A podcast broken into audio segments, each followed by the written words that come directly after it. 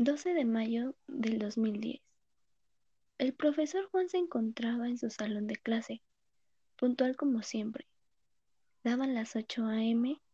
y la campana daba inicio para comenzar las clases. Poco a poco se llenaban los pupitres. Los alumnos llegaban en grupos bastante ruidosos e inquietos. 8.10. La clase comienza. El profesor se levanta a saludar a sus alumnos, pero pocos de ellos le prestan atención.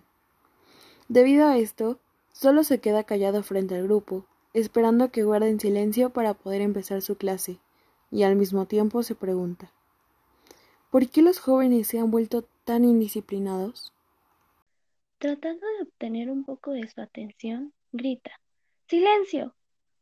El profesor, un poco serio al hablar y con ceño fruncido, Causa un silencio dentro del aula, respira y comienza a dar clase. Mientras daba la explicación referente a un tema, un grupo de alumnos empieza a crear escándalo y desorden. De nuevo. El profesor, ya enojado, hace externos sus pensamientos y decide tener una clase un tanto diferente. No es posible que tengan ese comportamiento en un aula de clases. ¿Están de acuerdo que vienen a prepararse? Ustedes tienen el privilegio de aportar ideas, externar sus dudas, tienen oportunidad de tener voz en clase si tan solo supieran cómo era en la escuela tradicional. Los alumnos se quedaron perplejos ante estas palabras, curiosos de lo que era la escuela tradicional. Una alumna pregunta, ¿qué es la escuela tradicional, profesor? Pues podríamos empezar diciendo que la filosofía de la escuela tradicional consideraba que la mejor forma de preparar a un niño era formar su inteligencia, su capacidad de resolver problemas, su aptitud y su actitud de atención. Y por último, desarrollar su esfuerzo, como la mejor forma de prepararlo para la vida. El tipo de enseñanza que se planteaba era la idea de que los alumnos debían integrarse lo más rápido posible al mundo a través de ciertos conocimientos. ¿Ustedes qué piensan respecto a esto? No suena tan malo como lo planteó al principio, profesor. ¿Por qué entonces se dice que nosotros gozamos de más privilegios que ellos? El profesor les contesta, verán, los principales teóricos de la escuela planteaban no solo hacer del alumno un ser funcional para la sociedad, sino que también tendrían que aspirar a ser un modelo de ella. Perfectos y claros. Para esto tendrían que tener un guía, respetarlo y no dudar de él. La alumna volvió a preguntar, ¿y quién era ese guía?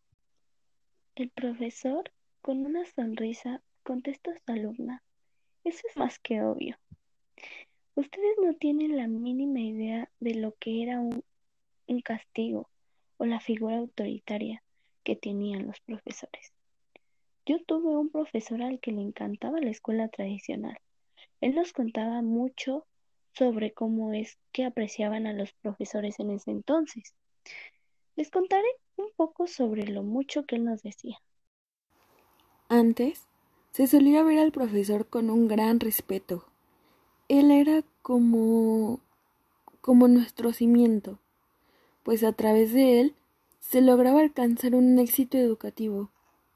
Tal vez, cuando yo tenía su edad, no entendía muy bien la importancia de eso, pues con el tiempo fui aprendiendo al respecto, y ahora logro entender que era prácticamente el encargado de toda la organización de conocimientos, y no solo de eso, sino que también se hacía cargo de la elaboración de todo lo que se tenía que aprender.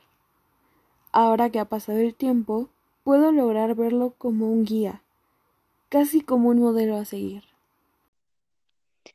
Debido a su autoridad, exigía la disciplina y obediencia de todos sus alumnos. La mayoría de las veces era así, pero oh, cuidado y hubiera una falta de respeto, porque eso era La disciplina era fundamental y los castigos eran peores. Los alumnos lo, lo único que podían era obedecer servilmente. Una alumna pregunta al profesor, ¿cómo fue que cambió todo?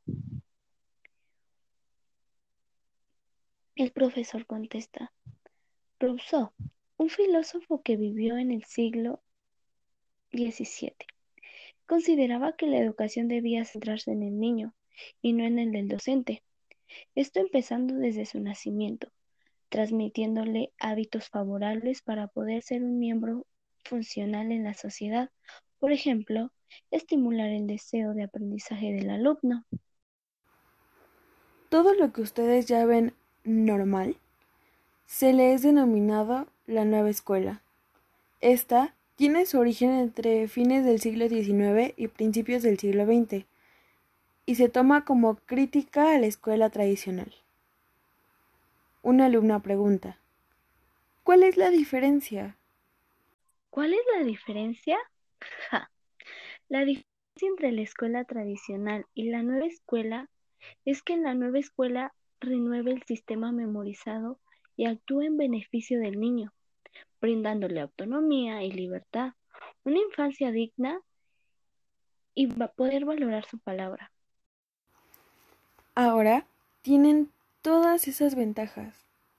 En primera, se puso al alumno como centro de la educación, ya no al docente.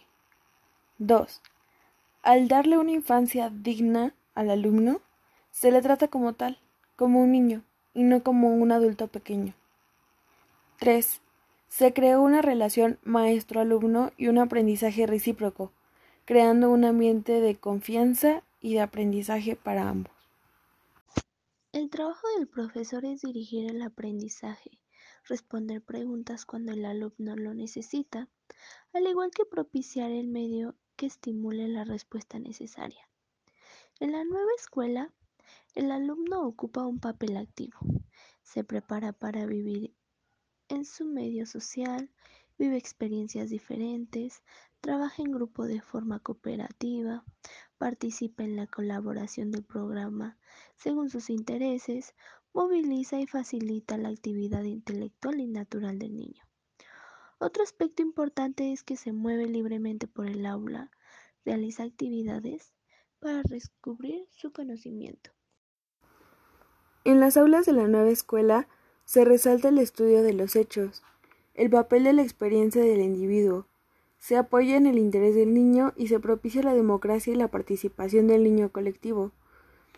Estructura el contenido en bloque en correspondencia con las necesidades e intereses de los niños.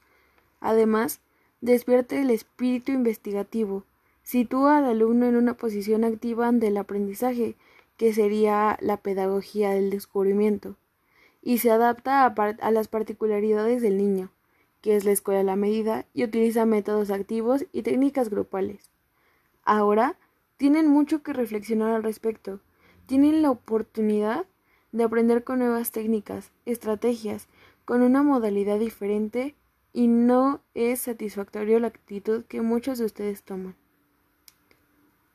3 de la tarde. La campana de salida suena y los alumnos regresan a casa.